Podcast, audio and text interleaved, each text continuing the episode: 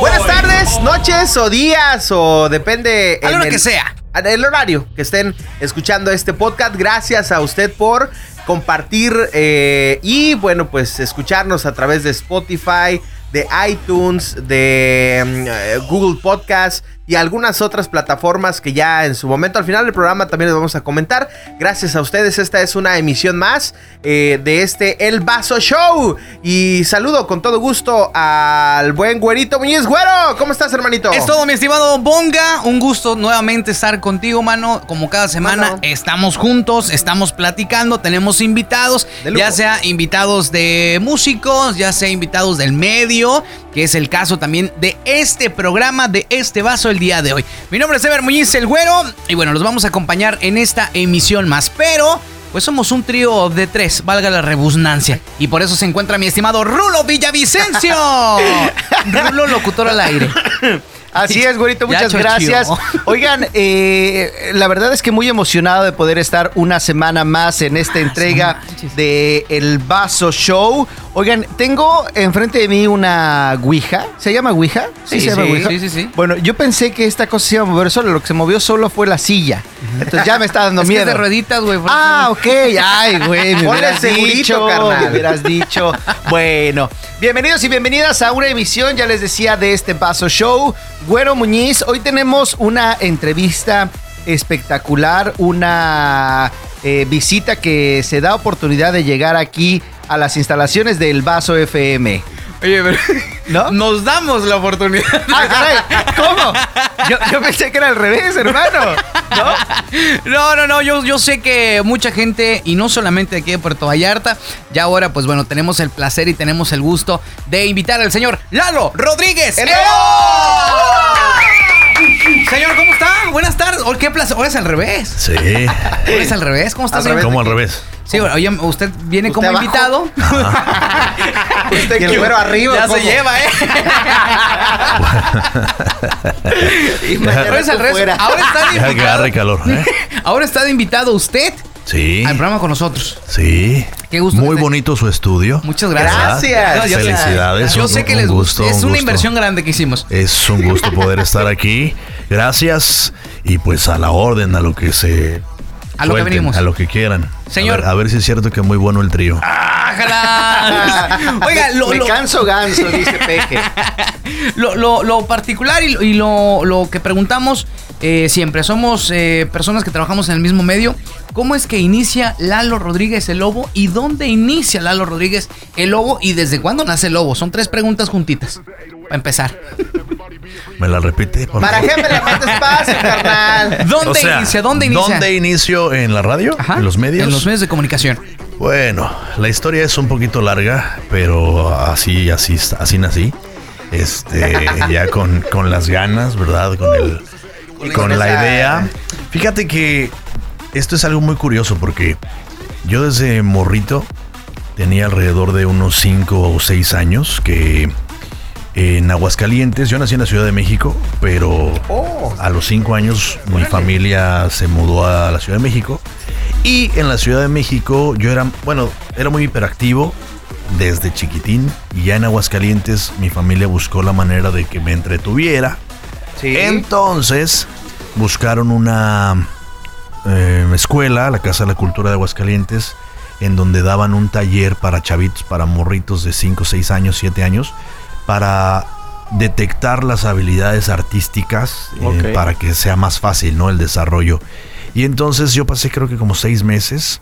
Recuerdo vagamente algunos detalles, pero sí me ha quedado grabado esta parte que al final de los seis meses a, a mi papá, a mi mamá les dijeron, pues su hijo puede ser bueno para, para la actuación o para eh, tocar el piano.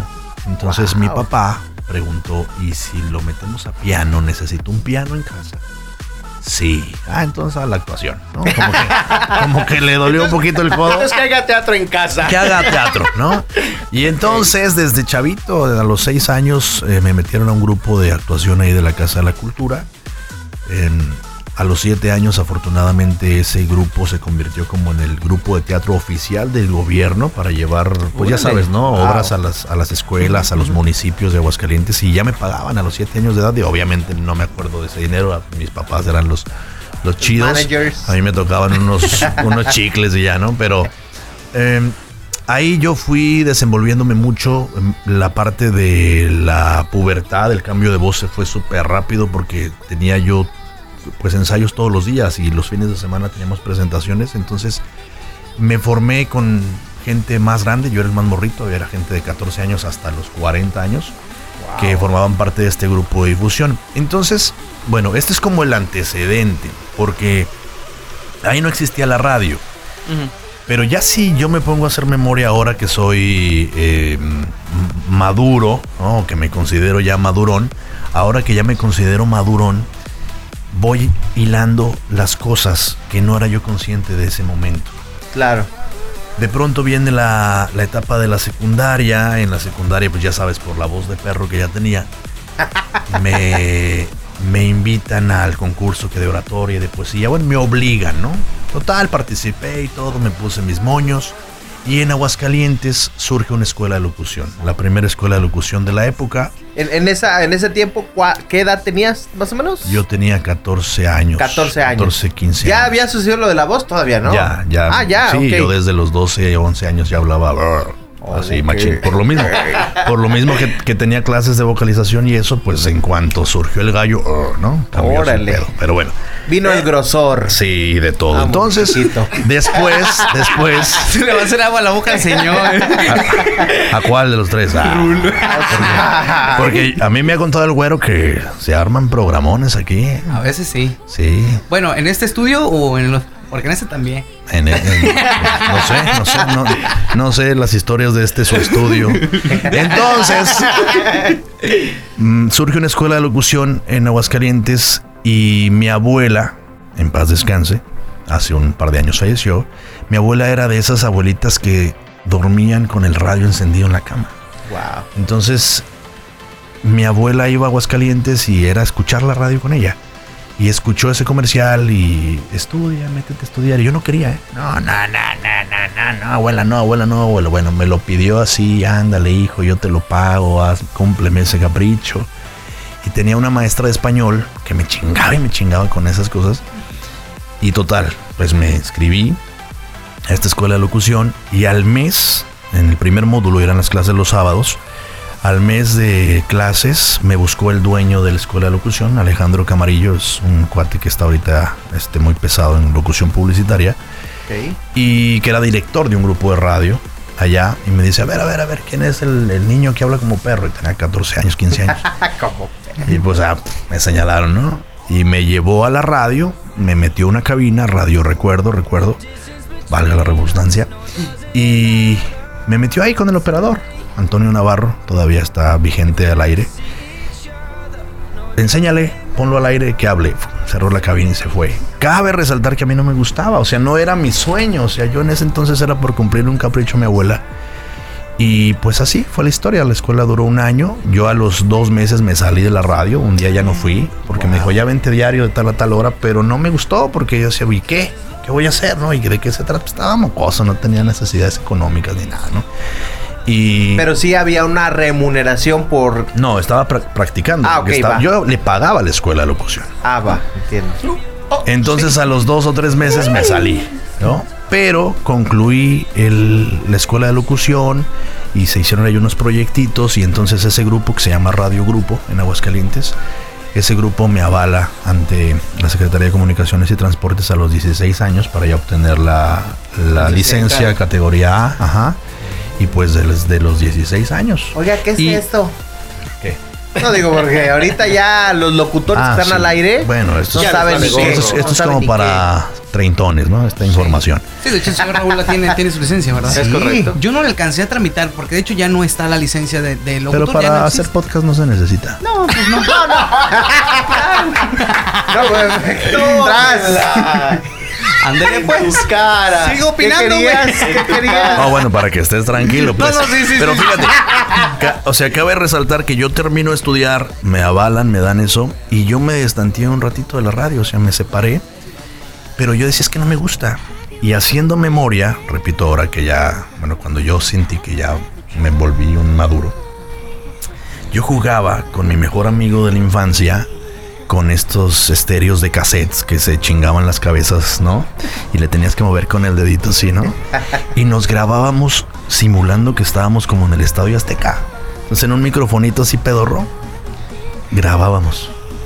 Pero es, y teníamos, creo que le pusimos F al, al concepto, algo así como, no, no se me ocurrió un nombre más feo que, que F, ¿no? Pudo haber sido el Vaso Show o algo así.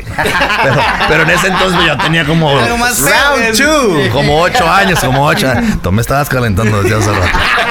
Tenía yo como ocho años y, y hicimos como siete Fs. Que eran que estábamos que en el Azteca, que estábamos en Guadalajara, que estábamos en el estadio de no sé qué, y bla, bla, bla, y hablábamos pendejadas. Pero eso fue a los nueve, diez, ocho, nueve, diez años. Hoy día tienes ese material. Sí, debe estar en casa de mis padres en Aguascalientes. Lo que tengo aquí conmigo en, en- en Vallarta es mi primera intervención al aire. Esa mi madre me grabó y tengo mi primera intervención. Ahí con fecha y todo el show. Sí, pero pues ya no hay cassettes, entonces no la puedo escuchar. Pero creo que hay todavía unas, este, por ahí empresas que los hacen en memoria USB. Sí. Lo pasan. Sí, sí, lo digitalizan. Empieza en Aguascalientes. Ajá. Empieza con un programa así normalón. Pero mi primera participación fue en algo que se llamaba Radio Recuerdo, se llama. Radio Recuerdo. Su segunda participación. Porque Radio, vaya Uni- que vamos en... Radio Universidad. Que fueron de a partir de qué año? Cuando, bueno, sus años, sus años. Tenía 16 años. 16 años. Después de eso, ¿qué más fue? Radio Universidad, después em, regreso un ratito a Radio Grupo, luego me voy a Radio Universal y ahí me quedo unos años. ¿Cuántos Me- años? Como seis años. Y ¿Cuántos tenía, tenía yo 21 años y me ofrecieron la dirección de una estación allá. ¿Cuántos en- en años? Radio Grupo.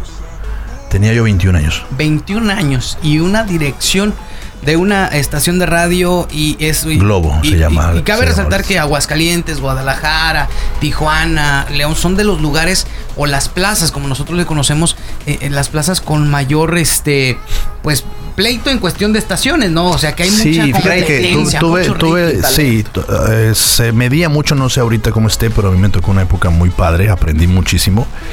Yo estaba estudiando, incluso dejé la licenciatura varias veces. Eh, me cambié de licenciatura una y otra vez, siempre en lo mismo, eh, hasta que por, por fin concluí, igual por un capricho de mi madre, ¿verdad? Que, bueno, qué bueno que le hice caso, porque como yo ya estaba posicionado en la radio, pues yo ya me sentía la gran chingadería, ¿no? Y estaba morro y me pagaban bien y saqué un departamento, un carro los 21 años. Y, pero me tocó una época muy competida en, en Aguascalientes. Yo conocí ahí trabajando, yo era eh, eh, director de una estación y el otro director de la mejor FM era el Caifán Contreras, ¿no? Este, eh, o el- perdón, el Caifán y luego estuvo Kazán Contreras. Me tocó conocer a una chica que ahorita está, creo que en Estados Unidos, o no sé dónde, a la, a la coqueta, igual muy famosa. Mucha gente, traen incluso extranjeros, locutores uruguayos, mucha gente este, que, que ahorita está bien posicionada en otras plazas, en otras ciudades, y era mucha competencia, ¿no? Entonces a nosotros como directores nos hacían firmar la renuncia en blanco. Y tienes tantos puntos de rating, tienes que subirlos a tantos puntos de rating en seis meses, porque ahí no son, este, no sé ahorita, pero ese entonces no eran eran honestos, ¿no? Aquí en Vallarta pues, se habla de muchas cosas este, sucias, ¿no? Para la cuestión del rating. Pero, pero en ese entonces eran honestos y de verdad, o sea, a mí me tocaba, yo ponía la música, yo programaba, yo escogía, llegaban los CDs todavía, me acuerdo de, ¿Usted por ejemplo, de programaba. Ah. ¿Entendiste? No, no, no, es que no, los audífonos como que ves como que se les va el, el ya, sonido. Ya como a esta hora le dan antojo, ya. Ya lo conozco bien. Me acuerdo, por ejemplo, que me llegaban los CDs y uno que me acuerdo mucho fue el de Alabio Dulce de Iskander. Y, y me dijo el director artístico, porque había un director artístico y directores de cabinas, ¿no? Y me dijo, a mí como que no me gusta. Ah. Pero si tú lo quieres poner, ponlo. Yo lo escuché, lo escuché y dije, va a ser, un- va a ser una chingonería. Está, está chido el tema. o sea, esto está padre. Y ya Pegajoso, ese y sí. otros dos y ya tronó el Iskander. Pero bueno, ese le pegó y me tocaba eso. Me tocaba programar todos los días la música. Me tocaba generar los programas. eh, me tocaba capacitar a los locutores. De, después, a los 21 años, yo abrí un diplomado de locución en una universidad de allá que le competía a la escuela donde yo estudié, ¿no? Entonces se volvió algo muy intenso. Hoy en día en Aguascalientes hay varias escuelas de locución, sigue este rollo porque allá son muchísimas estaciones. Cuando yo me vine para Vallarta eran como 24 estaciones en FM. Ahorita ya con el cambio a, de AM a FM son infinidad, ¿no? Entonces sí, sí hay mucha competencia allá. Y ya, pues de Aguascalientes brinqué para Vallarta por otros temas por cuestiones de mercadotecnia, que es mi profesión principal. Terminé estudiando mercadotecnia y medios de comunicación. Esa fue la que sí terminé. Y ya, pues me vine a Vallarta y pues aquí la historia fue eh, que buena. Y luego... Que era, el 94.3 en ese entonces cuando usted llegó, qué buena 94.3. Y luego. Pero llegó a un ratito con la sus patrona. a, a tocar puerta o. No, yo llegué a Vallarta porque en Aguascalientes, cuando pues estaba más morro, a los 18 años, 19 años, me contrató una plaza, la Plaza de la Tecnología, gol, gol, gol, gol, gol, la Plaza de la Tecnología. Ya pues. Me contrató, me contrató para vocear sus locales que estaban vacíos. La plaza estaba recién, la estaban construyendo ahí en el centro de Aguascalientes. Y no recuerdo cómo fue, pero me contrataron para vocear. Me iba muy bien, mejor que de locutor. Pero ahí voceando en un altavoz literal de esos de las escuelas. Empecé con eso, ya después me compraron una bocina y todo así. Estuve ahí con ellos como unos tres años fácil. Y ahí pasó un cuate un día y me dio una tarjeta. Y me dijo, oye, ¿te animarías en un evento fuera de un local? Sí. Ah, bueno, ten mi tarjeta, luego te hablo, pásame tu número. Ya nos mandamos un WhatsApp. Y este, no, no, no había WhatsApp, no había WhatsApp. Dije, ¿a poco había WhatsApp? y, Texto. Y bueno, total, ese, ese cuate era dueño de unas casas de empeño muy fuertes allá. O sea, él era, el que me dio la tarjeta era su asistente y el dueño me invitó, le gustó, me estuvo dando trabajo constante. Y un día me dijo, oye, quiero poner una empresa de espectáculos. Yo pongo la lana y tú la administras. Aguas. y este. Y nos asociamos para la empresa de espectáculos. Lamentablemente fue la época de la influenza. Hicimos dos eventos, uno con eh, Alberto Vázquez en Aguascalientes, un aniversario de, del señor, 50 años. Y otro evento en León con Jaime Maussan. Tronamos, nos fue de la chingada porque fue en, en época de la influenza, se vino ese, ese rollo. Y total, ahí quedó y luego empezó la maña y lo, lo amedrentaban mucho este cuate, desapareció de Aguascalientes y ya como a los dos, tres años, no recuerdo cuántos años, de ese evento de, de que teníamos la empresa de espectáculos, me buscaron para grabarles un comercial. Oye, me recomendaron contigo de Televisa, estuve un ratito allá en Televisa en, en Aguascalientes. Y pues resultó que era el cuate que aquí vivía en Vallarta y me dijo, oye, ayúdame, asesórame, hazme activaciones, etcétera, etcétera. Y empecé a hacerle cosas a distancia. Empecé a hacer enlaces, me entrevistaban desde la radio de acá, de las diferentes estaciones de Grupo Así, de etcétera. Y me hablaban.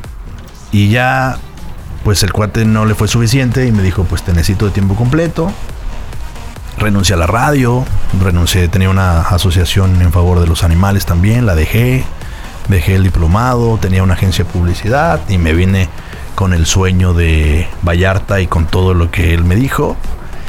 Y pues para no hacerlas tan largas, porque yo sé que les gusta, este, a los seis meses ya nos dejamos. No, a los tres meses nos dejamos. Porque O sea- no me cumplió lo que me dijo. Pero usted ya viviendo en Vallarta Sí. y, y viviendo en Vallarta porque esta persona le dijo que le iba a poner departamento, casa o, o cómo fue que. Me dio un lugar en donde quedarme, Ajá. allá para, para allá, para acá a la vuelta en Bahía de Banderas. A gusto. Este, por ahí.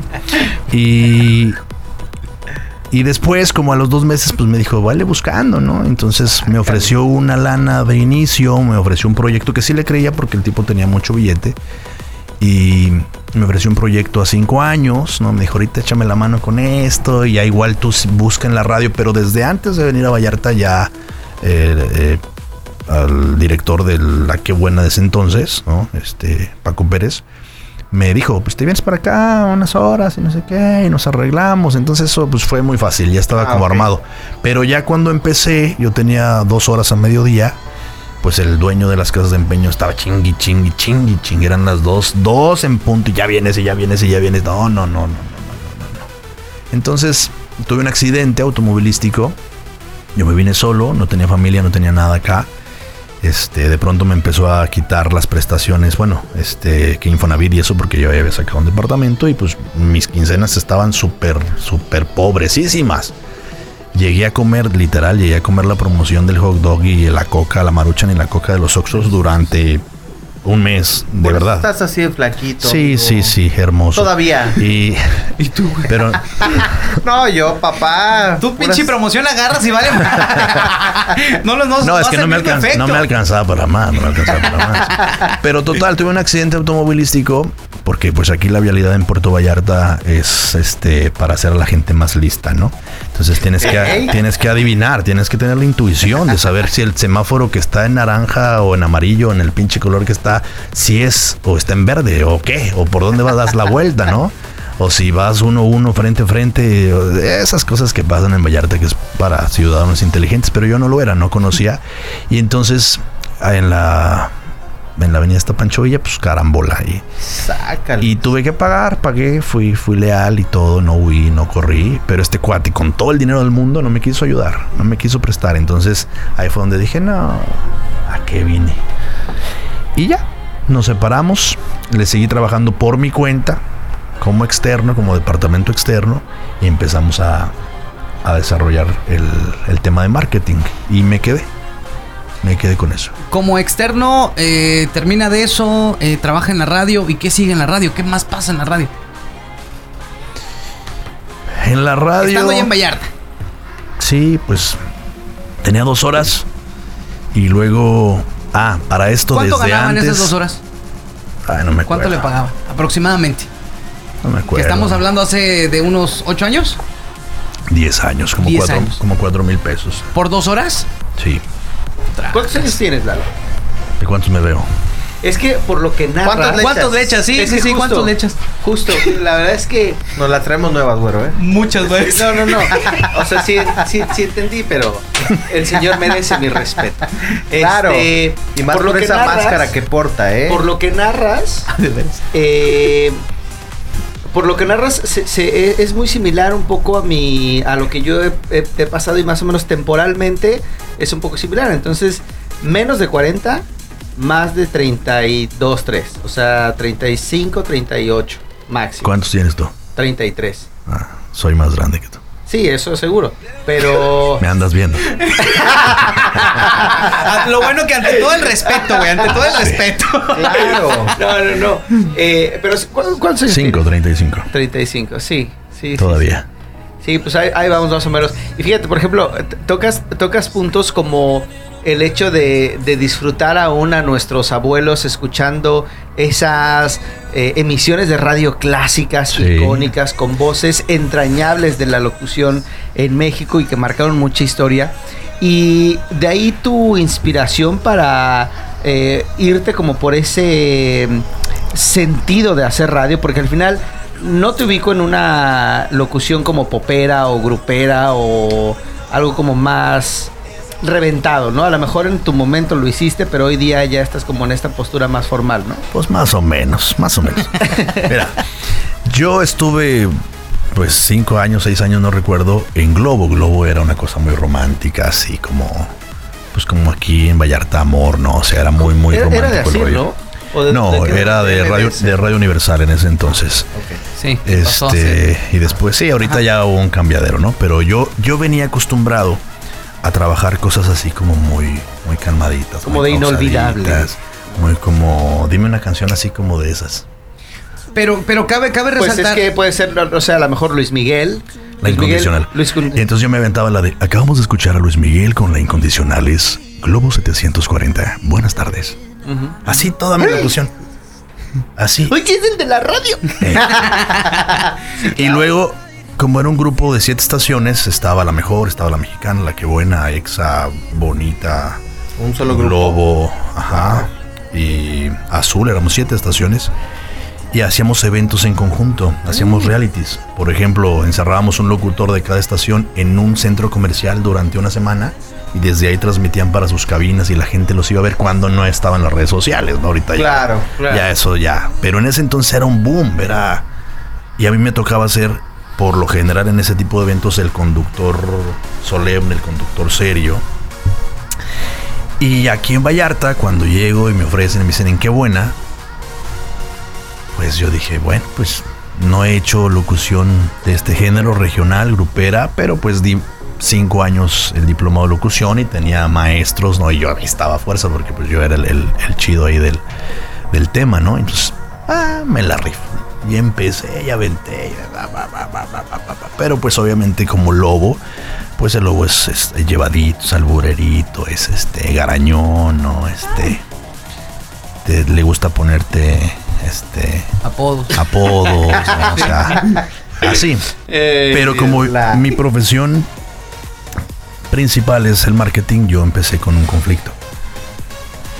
Voy a ir con clientes y van a decir ah el de la radio ah el lobo. Ah el alburero el llevado el carrilla el no sé qué entonces dije no no puedo mejor voy a buscar algo para que pueda jugar con el personaje y como y como me considero fan de, del enmascarado de plata del santo, pues decidí ponerme una tapa, ¿no? Una máscara para poder hacer el personaje de lobo con la máscara y poder hacer eh, mi trabajo como mercadólogo como, como Lalo Rodríguez, ¿no? Entonces, ya con la máscara, pues ya me siento, me siento más cómodo. Y, y surge lo del, que, que, es hacia donde iba lo que tú estabas diciendo, esto de programas de misterio, de, antes de la medianoche, eso fue desde antes de llegar a Vallarta.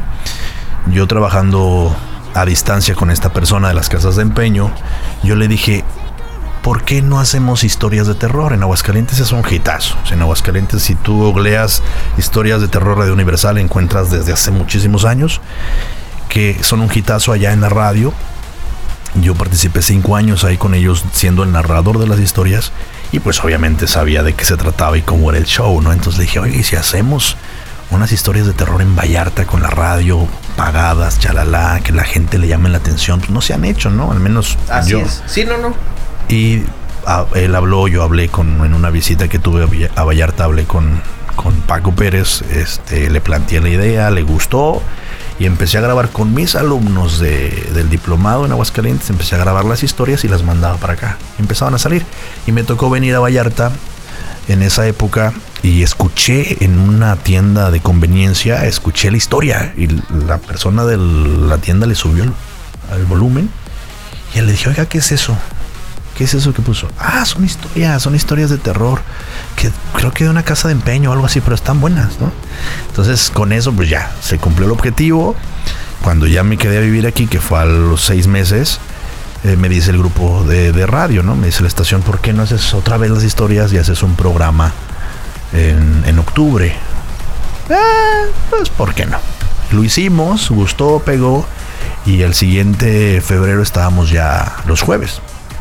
Y así se fue dando. Entonces mucha gente piensa que la máscara es por el programa, pero pues no, fue por otras cosas que al final ya después pues estaba padre, ¿no? Porque te da como el misterio y además eh, antes de la medianoche está basado en historias, relatos. Tuve la oportunidad de, operar en algún momento el programa de La Mano Peluda, de llevar a Juan Ramón Sainz a Aguascalientes a transmitir. Eh, bueno, ¿Dónde operabas? ¿En, en cabina? Ah, ah. no, no, no. Teníamos. hospital, güey. No, no, no, no, no. Me refiero. Eh, no, no, no. Yo era operador de plaza y ahí nos llegaba la señal. Como ahora ah, les llega la señal a las plazas de donde transmitimos nosotros. Pero lo llevé alguna vez a un evento a Aguascalientes a transmitir en vivo. Ahí lo conocí, vi todo el rollo, hicimos algunos programas por allá del género.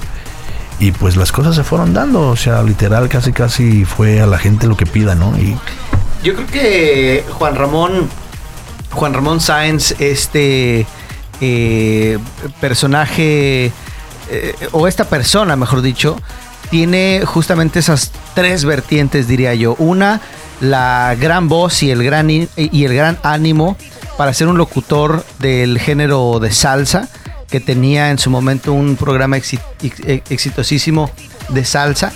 La otra cara totalmente distinta de Juan Ramón era justamente la mano peluda, pero la que pocos tuvieron la oportunidad de conocer y que seguramente te tocó, fue justamente esa persona súper humana, muy cercana, dispuesta siempre a enseñar, a compartir conocimiento, a darte un consejo, a encaminar tu vida específicamente radiofónica. ¿Te tocó aprender de esas múltiples caras de Juan Ramón? Sí, fíjate que la experiencia fue muy padre porque ellos hacían como um, una caravana de la mano peluda para esas fechas de octubre, noviembre. El programa era diario, o sigue diario, creo, todavía está al aire. Pero yo me peleé literal con Texas para que se fuera a Aguascalientes y no a Texas, ¿no? Entonces, mm. porque a mí me exigían rating, entonces yo conseguí los patrocinadores, etcétera, les conseguí los vuelos, se hizo en un lugar eh, público en Aguascalientes, cerrado, pero público, cinco mil personas fueron a la transmisión de radio a, verlo transmitir en ese entonces. Y él transmitió, eso fue un viernes, y él transmitió el programa del jueves en vivo yo tenía mucho contacto con su productora y con otro cuate y demás, y ya nos había mandado, ya sabes, el promo, la voz, bla, bla, bla, un, enlaces telefónicos para calentar la plaza. Y al día siguiente en la mañana ellos tenían que salir, el vuelo tenía que salir a las 8 de la mañana, 9, algo así. Y me hablaron. ¿Qué crees? Pues nos quedamos dormidos todos. Perdimos el vuelo. Pero ya va Juan Ramón para allá, él pagó su vuelo y va para allá. Y llegó el señor y ellos agarraron carretera. A gusto. Para llegar a las 9 de la noche a preparar el programa de las 10 de la noche, porque pues bueno, no, no tan tarde, se hacen como 8 horas de Aguascalientes a la Ciudad de México.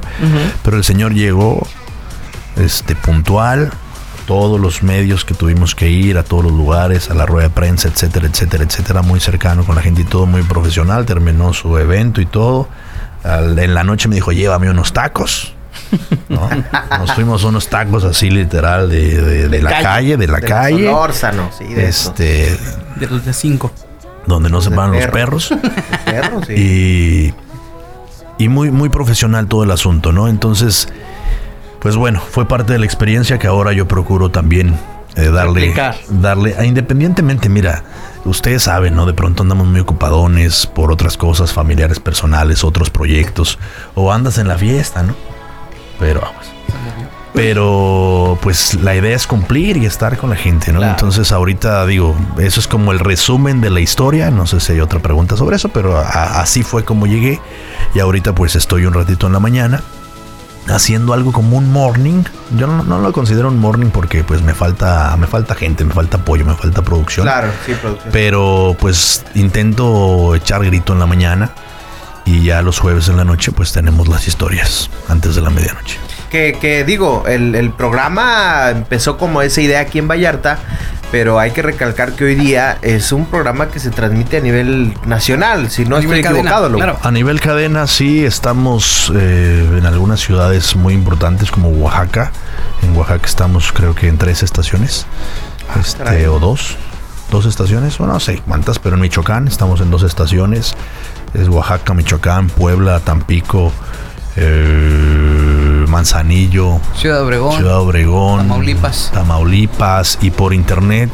Afortunadamente hay mucha gente que, que también se está conectando porque pues es la esencia. A mí me tocó escuchar con mi abuela, muy morrillo, recuerdo estar escondido debajo de una cama y escuchaba Apague la luz y escuche, que es aún más viejo que la mano peluda. Y el programa era lo mismo, ¿no? Era de historias, era de relatos, era de la vivencia de la gente.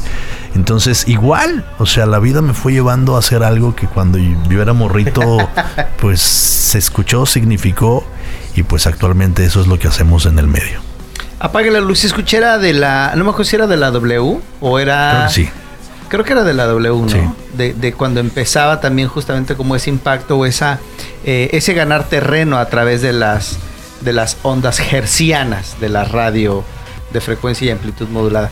Qué, qué, qué historia, la verdad es que eh, qué, qué, emoción conocer justamente a la persona, de, ahora sí que a la persona detrás de, de Lobo. ¿No? Y toda esa historia. Más o menos, más o menos, porque te, te estoy dando nomás de ladito el, el, el- el perfil. Otra, otra puntita, otra puntita que me dan, Dios mío. Voy a empezar a ya considerar no. Apunta las puntitas, güey, apúntalas. ¿Quién te ha dado puras Voy a empezar puntitas? a, a- a güey? considerar ya no hacer este podcast, muchachos. Gracias por su invitación. Terminas lleno. Termino lleno de pero de puras puntitas, hermano. O sea que no se llena, güey, pide más. Dios mío. Eh, señor productor, ¿cómo estamos de, de tiempo? Vamos No, a pues escuchar un andamos algo. bien, andamos bien, Pues andamos bien. No, no, no, seguidos. sí, seguiditos. Una pregunta. Llega a Puerto Vallarta, empieza con su programa los jueves. Ajá, Empieza todos los jueves solamente aquí en Puerto Vallarta. sí. Yo lo escuchaba en el 94.3 y un de repente lo veo en el 93.5. Sí, estuvo buena esa historia. ¿Qué pasó? ¿Por qué el cambio? Me corrieron. ¿De aquí? No Me más. corrieron del 94.3. Ok. Sí, Que le dijeron, hasta aquí llegó el contrato, vámonos. Bueno, sin contrato. ¿ah? sí, me corrieron. ¿Quieres pelos? Te doy pelos. Sí, pues échele. Con pelos y todo. Pues era un viernes. Y la puntita. Esta historia. Ocurrió un, un viernes. El programa era solamente los jueves. Y yo era pues un externo. Eh, Tenía creo que dos horas en la tarde y el programa los jueves. Pero en realidad era un externo. No tenía un contrato como tal, etcétera, ¿no? Y de pronto me hablaron extrañamente un viernes muy tempranito. Oye, vente, queremos hablar contigo. Ya llegué. Y pues me dijeron, oye, pues gracias, bye. vendía. ¿Por qué? No, pues es que se quejaron de ti, un cliente que estás vendiendo tus cosas, porque yo pues empecé a desarrollar la agencia de marketing, ¿no? que, que es mi principal actividad de, de ingreso económico. Hoy día también. Hoy en día sí. Y ¿cómo? Sí, sí, es que se quejaron de ti, pues eso no se vale, que los entrevistas, porque para esto me, me llenaban de entrevistas, ¿no? O sea, pues no sé si los demás no le echaban ganas o qué, porque yo recuerdo perfectamente cuando llegué al- aquí a la- al medio, me dijeron, ah, aquí no te van a dejar hacer nada, nah, aquí mm, bájale, casi casi, ¿eh? bájale, bájale de huevos. güey". Porque cabe resaltar que de la ciudad donde viene es una de las ciudades pues, más competidas. El, el ambiente es mucho más, más rápido, es más ágil. Sí. Llega aquí a Puerto Vallarta y es un ambiente más de paz, más tranquilo, ¿no? ya Por- no tanto. pues sí, ya se están poniendo las cosas medias intensas. Pero llega, le dicen, bájale, párale. Sí, los mismos locutores de ese entonces, la misma gente de ese entonces me dijo, no, aquí no. Pues muchos ya no están. No le hace, pues Ya vamos, no. reconda- vamos recordándolos. La güera pachanguera. No, ella no estaba Ah, ¿no? en el 94.3. Que le No, mandamos no. un saludo a la güera pachanguera. No, pues los que eran La el- abuela. los que eran la gente estrella de esa época, hace 10 años en, en la radio.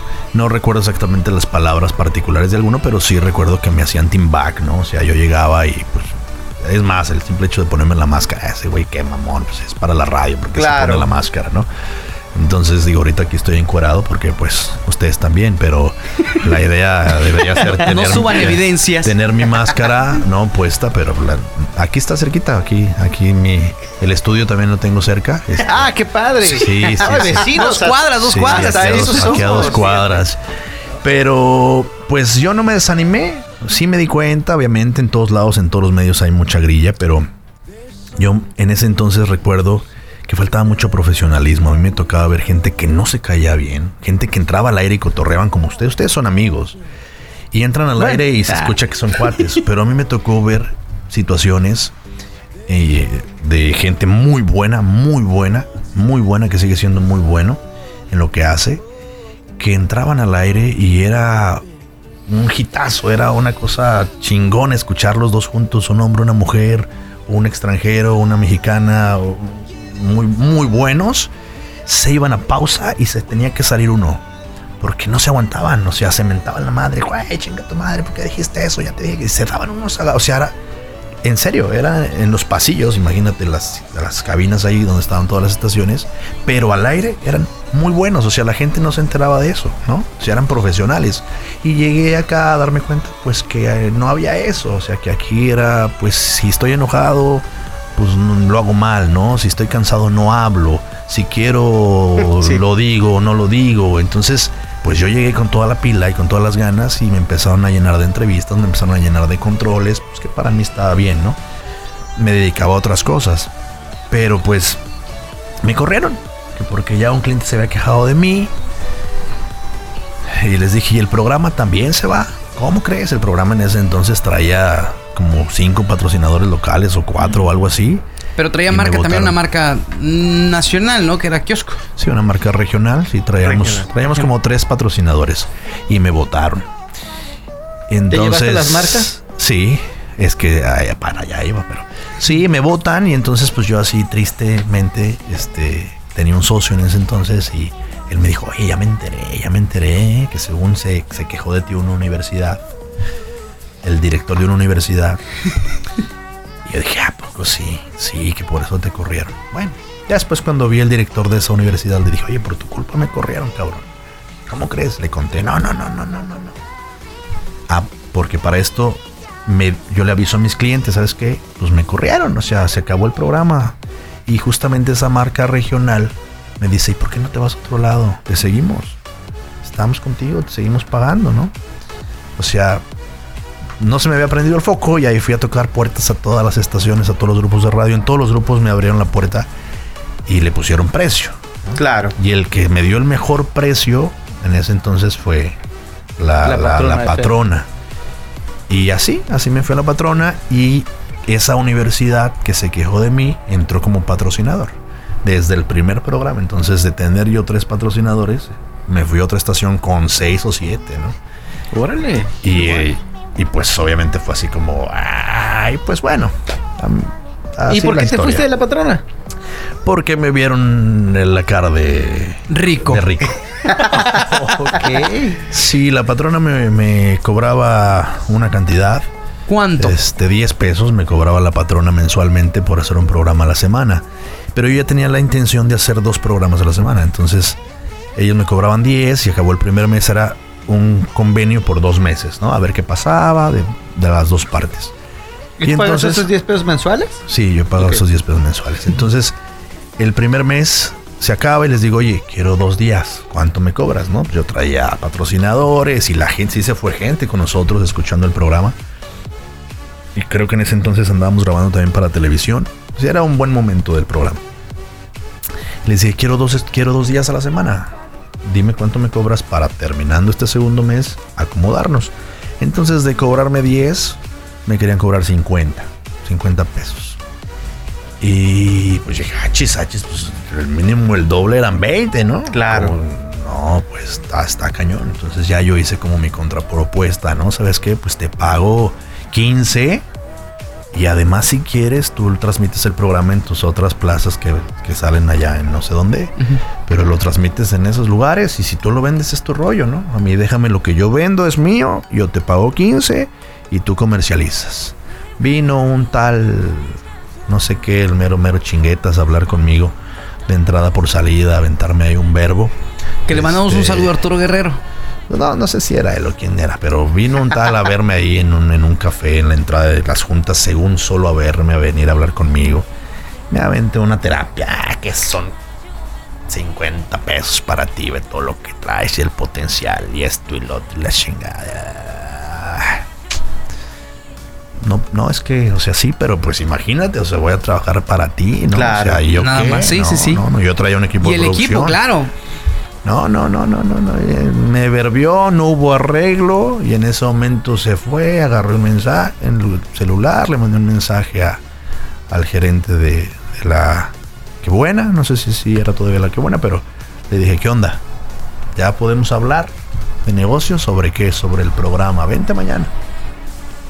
Y al día siguiente me amarré y me regresé con dos días a la semana. Entonces me despido de la patrona porque pues no sabía nada. O sea, todos me preguntaban, ¿qué? ¿Te vas a quedar? ¿Te vas a ir? Pues yo no, no dije nada, ¿no?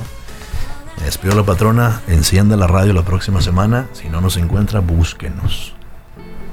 Y vámonos. Y me regresé. Y ya. Como independiente. No como, no como colaborador de la empresa, sino No, que era externo. Era independiente. el, el grupo Imago. Ajá. Llega a una estación, Ajá. compra el espacio y está trabajando. Así es. Así fue. Muy bien. Y después, pues algo pasó, ya no funcionaban las cosas, ya no había como vendedores. Y después de un año yo dije, ya no puedo pagar eso. No, no, no, no, no, pues páganos. Me bajaron La cuota. Órale, se bajaron. Le seguí, ¿no? Y al siguiente año le dijo, ¿sabes qué? Yo como que estaba un poquito enfadado de, de algunas situaciones personales y, y dentro de- del programa. ¿Sabes que Ya no puedo, no importa. Vas. Si se vende, ganas. Si no se vende, Órale. y así.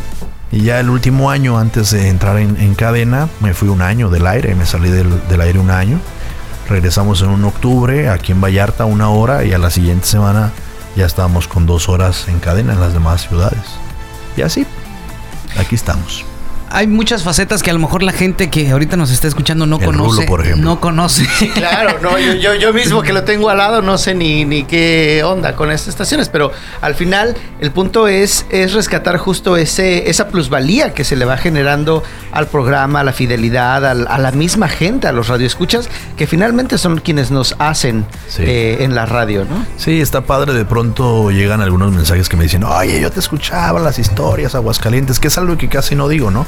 Pero allá sí era como un boom. Este, recuerdo hace poco, digo, hay muchas historias de ese tipo, pero no sé, quizás hace un año viajé a Aguascalientes y con unos amigos que, que se conocieron en el programa antes de la medianoche y se casaron y se fueron a vivir a Aguascalientes y una chava de aquí y él de Aguascalientes, ¿no? Y se casaron y todo. Y yo fui para allá y los visité. Y oye, oye, oye, oye, una amiga mía te quiere conocer, una amiga mía te quiere conocer. Y yo, ¿por qué? ¿O qué? Y ahí vamos, ¿no? Al trabajo de, de la chava y todo. Y me la presenta. Y yo, ¿pero por qué me quiere conocer? ¿De qué? No, es que soy fan de las historias, soy fan de las historias de Radio Universal. O sea, de hace 15 años, ¿no? Entonces eso, eso está padre. Digo, son cositas que de pronto se nos olvida porque somos seres humanos y tenemos otras preocupaciones, otras actividades, pero pues al final yo aprendí mucho con una situación que viví cuando me metieron a practicar ahí en Radio Recuerdo, un señor que hablaba y pedía su canción. Y quiero que me pongas esta canción. Y yo le decía al operador, pues yo era morrillo, güey. Y oye, permítame, le decía, ¿no? Permítame. Oye, este, ¿quiere la canción de Almohada de José José? No, no, no, es que no son, no, no es de complacencias ahorita, ¿no? Entonces, Oiga, señor, es que no es de complacencia. Ándale, póngamela, por favor, que no sé qué. Y yo le decía al operador, oye, este, que si se la pones, por favor, que no sé qué. Ah, dile que sí, dile que sí, ahorita. Lo Ah, convencía. Sí, sí, ahorita se la pongo. Y le cuelgo, ¿no? Y me vuelve a llamar el señor. Me vuelve a llamar el señor. Oye, no ¿Cómo la pusiste mi canción de José José de. Almohada, que no sé qué. A ver, espérame poquito, es que, espérame. Oye, que su canción. Pero yo no entendía por qué no se la podíamos poner, ¿no? Oye, que su canción, que no sé qué. Ah, dile que sí, que no sé qué. Ah, ok. ay, ay, Le colgaba. O sea, lo, lo- le mentía Sí. hasta que llegó un punto en el que me habla de nuevo y me dice, quiero que me pongan mi canción, estoy muy triste, me siento muy mal, tengo una pistola, me describió la pistola que tenía al lado y si no me la pones me voy a dar un tiro. Pero si ya se escuchaba mal el señor y yo era un mocoso de 15, 16 años y entonces pues yo me friqueo, hago el teléfono a un lado y le digo a este cuate, oye, me dijo esto y esto y esto y esto. Él me quitó el teléfono de la mano, lo colgó y desconectó el teléfono. Y entonces, esta historia la conté en un Continuará. evento del sindicato. Pero no hay o sea, ahí continuará y nunca supe qué pasó. ¿No, ¿No leyó los periódicos? No, no, no, no, no, yo era un mocoso. Pero desde ahí se me quedó tan grabado cómo puede influir Muchísimo. en la gente lo que uno dice o, o la simple música. La radio es compañía de tanta gente. Mi abuela, yo no conocía a mi abuelo, mi abuela duró muchos años viuda y su compañera era la radio. Claro. ¿no? Entonces, todo el poder que uno tiene para desaprovecharlo, de pronto hay quien se queja porque se les dan muy poco tiempo al aire, pero se puede decir tanto en, en tan Claro. poco tiempo. Y. ¿Qué? Es que están acordándose de reuniones del sindicato. Es que veo que saca eh. el pañuelo el güero. para llorar porque casi no habla. Oye, sí, lo, importante, lo importante, este, Lobo, es dejar algo en el radio escucha, ¿no? Claro, trascender.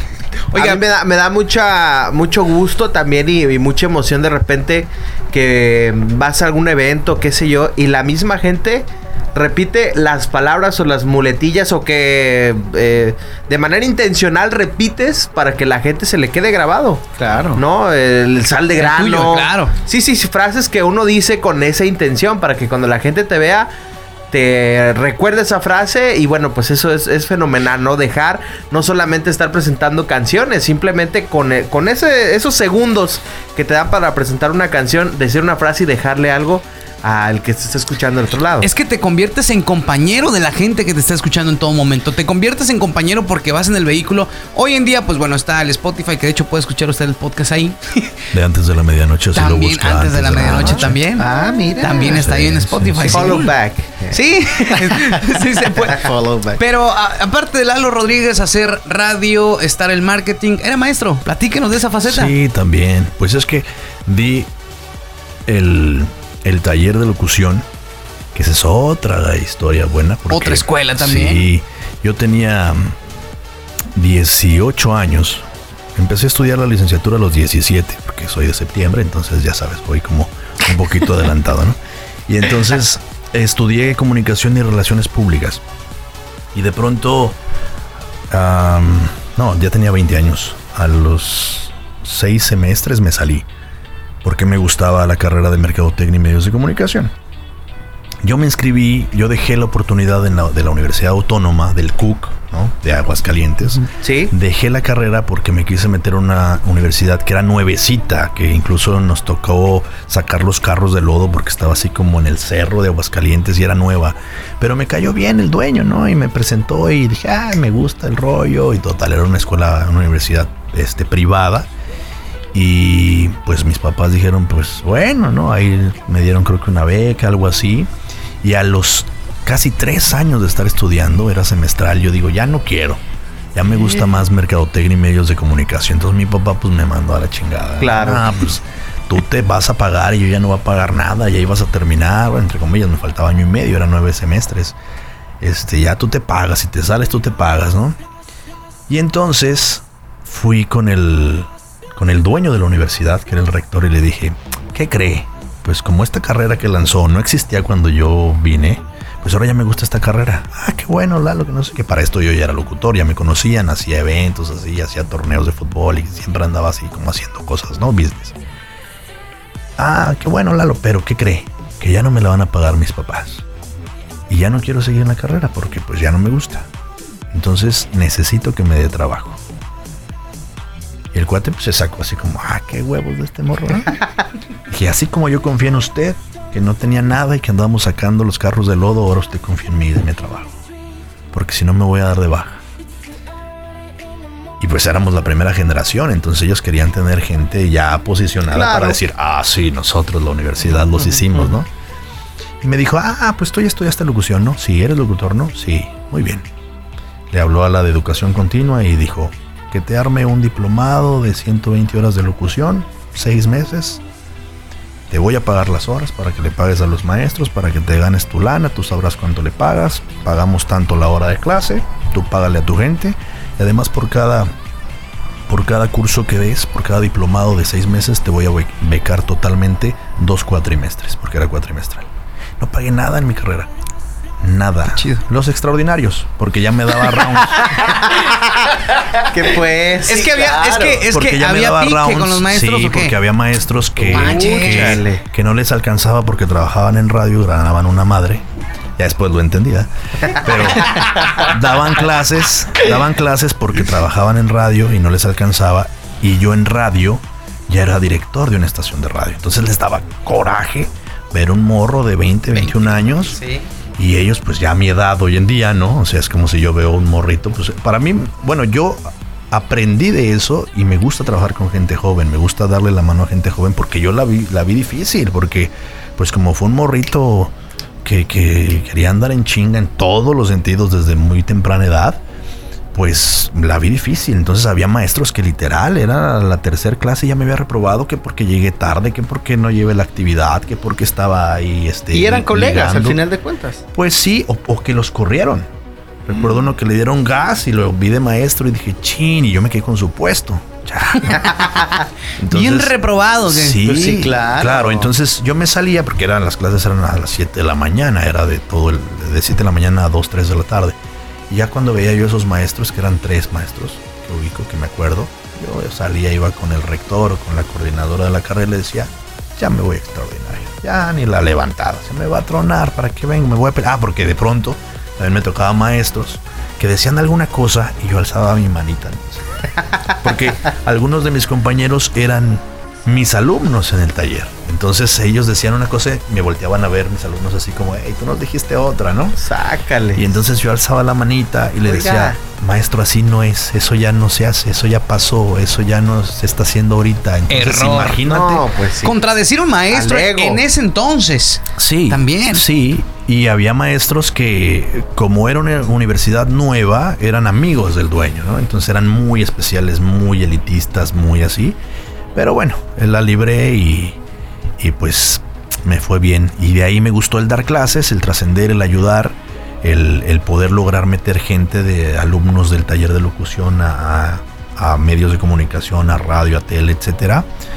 Y ya aquí en Vallarta es cuando una universidad me dice, ¿no le gustaría dar clases? ¿Cuál? Eh, una universidad de mm, especialidades, ¿Cuál? la UNE. Ok.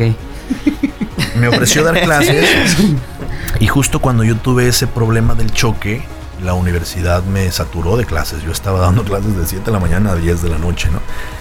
¿Como Gracias- apoyo gracias a- a al- eso, al, al incidente?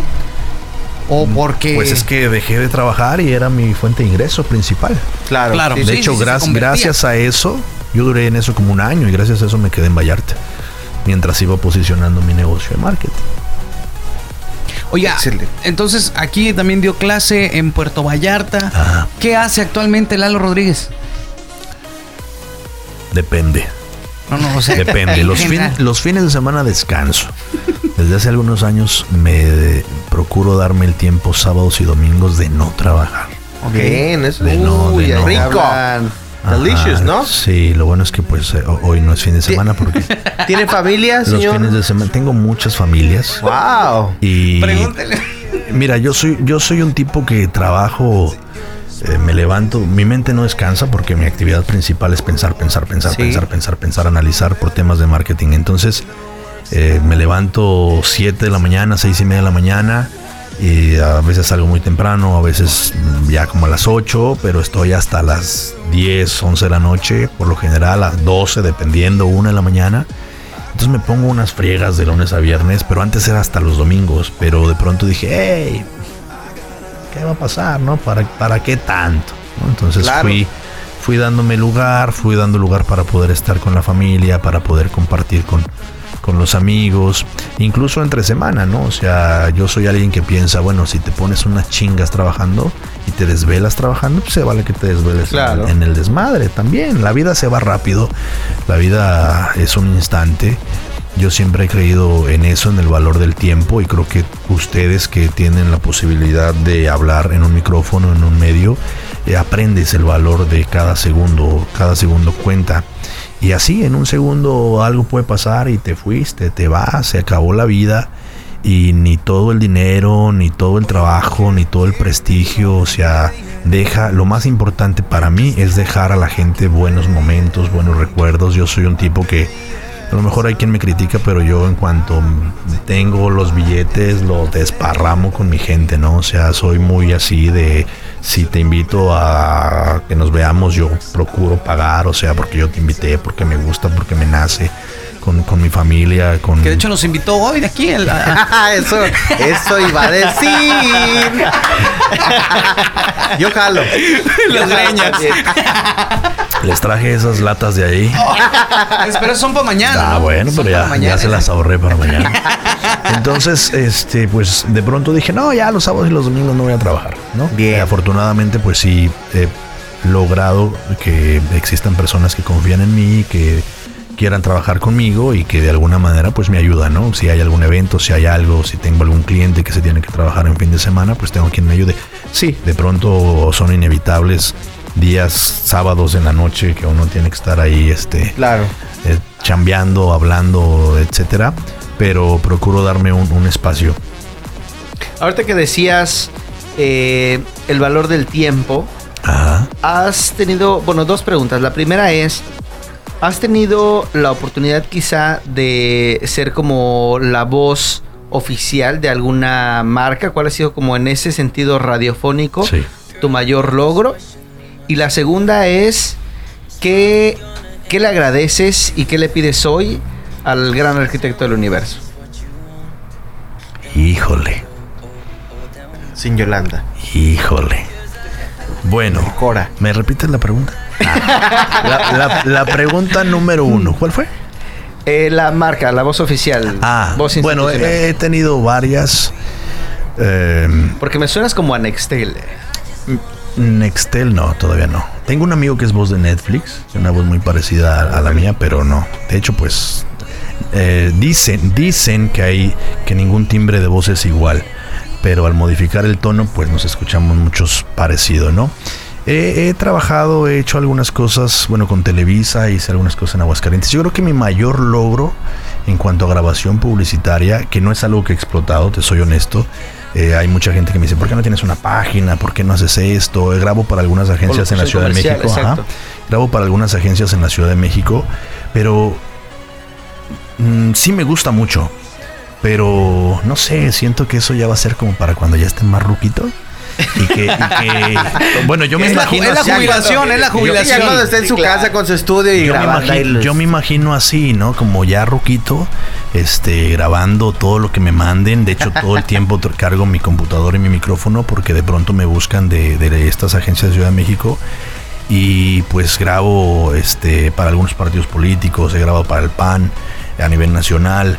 Eh, actualmente soy voz oficial de la Universidad Vizcaya, ya tengo como cinco años que les grabo para todas sus plazas este y demás comerciales de de Gillette de este no recuerdo tengo muy mala memoria pero no es algo que he explotado tanto y yo creo que mi mayor logro en ese sentido es son las historias de terror. Si tú te metes a buscar una de las historias traen 70 mil reproducciones o más en YouTube y, y la gente todavía, aquí no, pero todavía en Aguascalientes y yo llego y digo la frase de Radio Universal. Dicen, ah, es ese bueno, porque son muy famosas, ¿no? Entonces me, me dieron la oportunidad cinco años de grabar, me pagaron, pero se quedó inmortal, ¿no? E- es- esas grabaciones. Entonces, hablando de locución comercial, locución publicitaria, pues creo que ese es como el mayor logro, lo que se han hecho en cuanto a las historias de,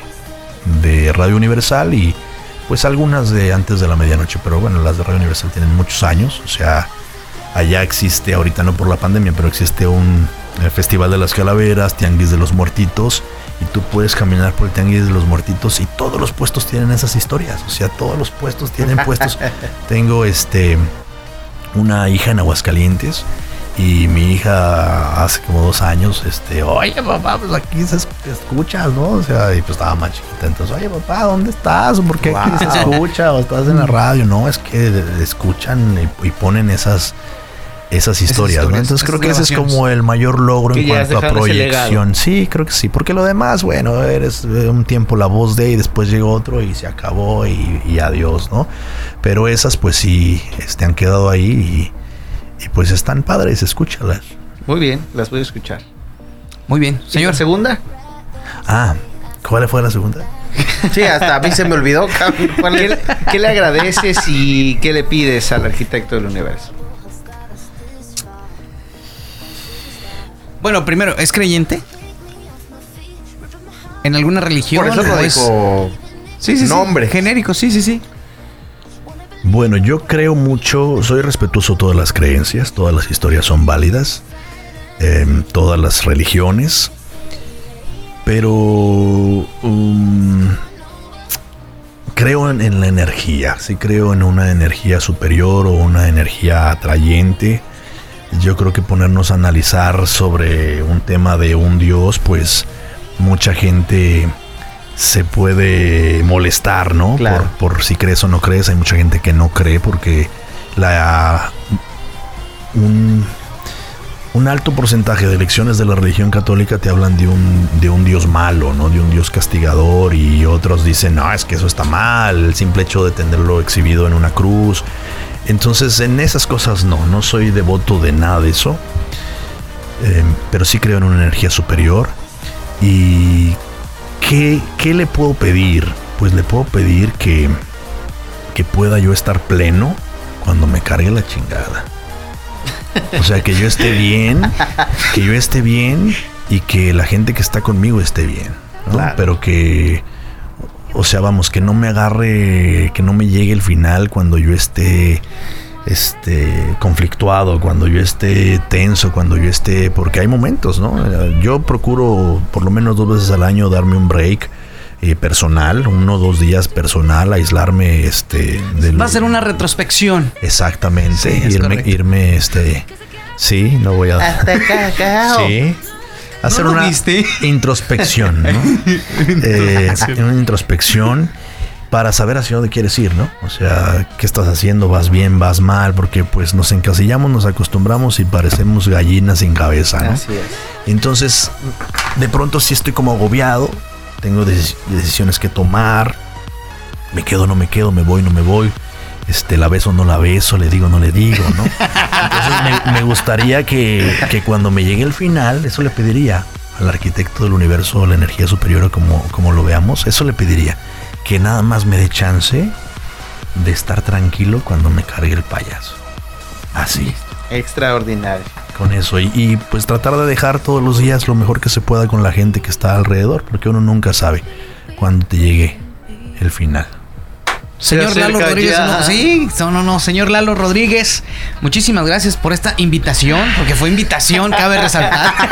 Por esta invitación que Por aceptó. invitarnos. Gracias por invitarnos, gracias por, corta- por contarnos parte de, de- de la vida. Yo creo que esto no es público, a lo mejor lo ha contado en confianza con algunos eh, amigos, con familiares, pero no se ha escuchado en, en radio decir todo eso, no se ha escuchado en, en a lo mejor ho- hoy en día en un podcast decir la vida, ¿o sí? Algunas cosas.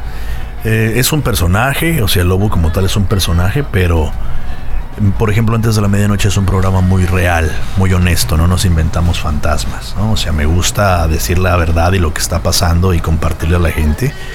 Y sí, la gran mayoría de lo que acabo de decir, pues no, no lo había compartido en alguna otra entrevista que yo me acuerdo, tengo muy mala memoria, ya lo había dicho, ya lo había dicho. Eh, pero, por ejemplo, cuando falleció mi mamá, hice un programa especial, ¿no? Y, fue un programa muy fuerte. Que tuve en, antes de la medianoche, tuve una talatóloga conmigo, este, por la situación como se vivió, ¿no? Y por eso tengo tanto el valor del tiempo, porque mi madre desayuné con ella en la mañana y en la noche la cargué muerta de su cama, ¿no? Porque dio un paro fulminante. Entonces, eh, hice público eso, hice público la, la tensión que viví, lamentable, etcétera, todo lo que viví malamente en una institución pública de salud. Y pues fue este, el dolo, ¿no? Me tocó vivir el dolo. Creo que inconscientemente busqué el refugio y el apapacho del público, porque pues eso pasó aquí en Vallarta y no tengo mucha familia en Vallarta. Entonces, al hacerlo público en el programa, pues cayeron muchos mensajes, Cayó muchas mucha palabras, etcétera, etcétera. Entonces, creo que, pues sí, la gran mayoría de las cosas no las he contado al aire, pero eso que sí es algo, es la situación más, más fuerte que he vivido, más triste, más trascendental, más claro. complicada. La compartí con la audiencia literal, ¿no? Con pelos y señales. Entonces, pues bueno, eh, eh, la radio, los medios son parte de mi vida y sé, porque he escuchado sus podcasts donde hablan de que está mal pagado y todo, eh, pero al final, pues creo que es la carta y te abre las puertas y cuando Claro. haces las cosas bien, pues la vida te va llevando oportunidades. Entonces, para aquellos que quieren, ¿no? Estar Claro. en medio, porque hoy es muy fácil hacer YouTube, hacer podcast, hacer todo esto. TikTok. Sí. Ajá, es, es muy fácil. Hoy en día ya es muy fácil y qué bueno. Pero pues es una responsabilidad y forma parte de tu vida. Los medios de comunicación son muy celosos, son muy tóxicos, ¿no? Entonces, si le vas a entrar, entrale con todo. Y eso estaría bueno, fíjate, que hagan un programa de lo que aguantan las parejas de la gente que está en los medios. Mm, eso estaría muy cool. Sí. Uy, mi mujer se avienta. Bueno, pues no, ahorita no, ya, vamos pero a- bueno, ya vamos a meter detalles, vamos a meter detalles. Algo muy importante, algo muy importante que, que- que quiero yo señalar. porque tengo la, la- la fortuna y tengo la dicha de poder trabajar del lado del señor Lalo Rodríguez el Lobo. Es el jefe, pues es el jefe, güey, es el jefe. Y luego aparte nos invitó, güey. De que No, está bien, hoy en tiene día, razón, yo de que también. en la estación, de que en la estación donde un día lo corrieron, hoy tienen la fortuna de ser el gerente operativo de esta estación. Así que regresa a la estación trabajando, regresa, cambian de, de dirección general, llega otro corporativo del mismo radiograma, le hacen la invitación, llega y es el, el- el- el gerente operativo hoy en día. Tiene el programa de antes de la medianoche todos los jueves a partir de las 10 de la noche a nivel nacional a través de la cadena La Poderosa, la que te gusta. ¿Miedo? ¿Miedo? Pero... Un día los voy a invitar, un día los voy a invitar al estudio antes de la medianoche. Que jueguen la. Para, para visto que fotos, conozcan, para que sepan la historia de las muñecas que, que están y, y para que la pasen bien. ¿Cuál de las dos? ¿Cuál La pelona. muñecas? no, digo, Sí, está acá atrás. está Sí, sí, atrás. sí, Entre tus- Sí, me, me tra- me traje unas monas y, y- y la ouija. Hay que darse. Sí, fíjate, esto que Con las monas. Yo pido una de Pero de guayaba. guayaba. Ah, como dice el mapa. ah, el güero vende. Sí, no, tiene la cara, ve, ya esas Las cámaras, son las de Las Vean las cámaras. Sí, Sí, e- ojeras eso que comenta güero, pues yo creo que así es la vida, ¿no? Hay que este avanzar, avanzar, intentar, intentar, intentar. eh, ser persistentes, no, no dejarse caer, o sea, si hay una piedra, tratar de acomodarla para ir armando ahí muros que te puedan defender de, de momentos que no están planeados. eh, y pues así, así es la cosa. Este, Es que es justo lo que, lo que mencionas, Lobo. O sea, llegaste tú a Vallarta y viste a todos ahí, todos nomás abriendo el micrófono, diciendo la hora y punto. Pero quien llega con ideas nuevas, con, con ganas de hacer algo, pues llega hasta donde tú lo has logrado aquí en Vallarta, abriéndote camino, haciendo relaciones públicas, haciendo marketing. eh, ¿Cuánto ganas? Y, y bueno, ¿Cuánto ganas? ¿Cuánto ganas? ¿Cuánto ganas en la patrona, güey? ¿Cuánto ganas en la ¿Por qué patrona? no le preguntas? A ver, ¿cuánto ganas? ¿Cuánto ganas, güey? ¿Cuánto ganas? bueno, y mi, mi admiración, señor. cómo le Ya. dijiste? Muchas gracias, Puñetón. muchas gracias. Alto. ¿Cuánto ganas, güey? No, no, no, no lo voy a decir aquí. Bueno, ya, ya, ya, ¿Qué me ya, ya, ya platicaremos. No, no has aprendido la lección. Responde con seguridad. 10 pesos. Acuérdate que es el gerente operativo, güey. A lo mejor te vienes acá. 10 pesos. 10 pechereques. No, 10 Bueno. pesos no creo. No, no. pues, Sí, eh, la radio para los, que, para los que ya se meten en esto, pues siempre la vamos a llevar este, en nuestras ganas, aunque sea par- alguna participación. Eh, tristemente hay mucha gente que no lo valora, se le hace fácil, se le sube y bueno. Claro, en se fin, ¿no? Exacto, se marean. Entonces, fíjate que ahorita eh, que tengo la oportunidad, no sé cuánto tiempo la, la tenga lo de la dirección eh, operativa, pero es más un reto, porque yo muchos años critiqué mucho, mucho, mucho, mucho, critiqué Cri- mucho, Ah, critiqué mucho lo que se hacía en radio, muchos años. Entonces ahorita es más un reto personal de poder hacer, digo, no se puede hacer todo porque uno, estamos en una situación difícil, la Claro, pandemia, la economía, y otro, pues yo no tengo la cartera, no, no tengo la chequera de la empresa. Si la tuviera, pues ya estaríamos, estaríamos, estaríamos grabando ahorita en las instalaciones de Radiorama, ¿no? Claro, oiga. Pero sí. ¿Cuánto gana en radio? ¿Qué, qué fijación trae ¿Cuánto güero con- gana? No, es que no Como dijiste 20 tus pesos. sueldos? 20 pesos al mes. Más o menos. 20 pesos al Pero mes. de ahí lo reparto. Imagínate los salarios de cada mona. Exacto. Imagínate. No, Y ¿cuánto luego de- cuesta cada mona? Imagínate. No, y luego el Y- salario y de la y edecán que le opera. Y tengo, La güera esa que le opera y ha de cobrar también su lana, ¿no? la productora. La productora. La sí, productora. sí, Su doctora Muñiz. Yo por eso Sí, dije, porque nomás tengo la fortuna güera. de trabajar. Poquito, trabajar menos en de 20 pesos. él. Poquito menos de El, 20 el pesos. señor conoce mis ingresos. Ah, sí, cierto, es bien mitotero, sí, cierto. Se da cuenta de todo lo que le entra. Sí. Y también lo que se... Ah, ¿A caray. quién? A usted, pues de lo Ay, efectivo, las cuentas. Ni que fuera protólogo. Estamos platicando de las cuentas, güey. Señor Lalo Rodríguez, saludo, muchísimas gracias. Gracias por la invitación, gracias por aceptar el estar con nosotros, acompañarnos en un podcast. Eh, no alcanzamos porque yo sé que tiene mucho más historia, porque tiene mucho tiempo los medios de comunicación, tiene mucho tiempo también trabajando. No solamente trabaja en radio, tiene otros trabajos también eh, fuera de los, los medios de comunicación, pero están enfocados a la comunicación también. Muchísimas gracias por estar con nosotros. Muchas gracias a ustedes. Muy bonito su estudio. Gracias. Gracias, señor. Reitero. Estamos Cuando guste- modificándonos día a día. Cuando guste, eh, podemos Y- llegar y- a y descuento de ¿saben qué digo? Como una recomendación, yo creo que eh, en, en voz femenina, en talento femenino aquí en Puerto Vallarta, Elide Hernández es muy buena. Ah, deberían, ¿la podemos deberían de invitar? invitarla. Deberían Al- de para el invitarla. siguiente. El siguiente Para el programa. siguiente. Deberían de invitarla. ella ¿Tienes es- su número, Lalo? Sí, sí, sí, sí, sí. Ah, ahorita la contactamos de una ave. La conozco y todo. Oh, Ah, excelente. Ok, vamos, excelente. vamos, Bueno, vamos una- haciendo una la invitación de recomendación, vez. una De una vez vamos haciendo la invitación, vamos a decirle a Lidia, escucha el podcast, por favor, que estuvo Lalo Rodríguez Lobo y es una recomendación. Vamos a ver si quiere venir, pues ya vemos. ¿Quién se va a encargar? Porque es, nada es más, muy celoso, nada más Yo no, no la- no le yo- pregunten cuántas veces me ha dicho que no. Porque, Ok. pues, Y tampoco ¿Cómo, cómo, nos, cómo? sugiere, nos sugiere preguntarle cuánto gana. Sí, También a ella.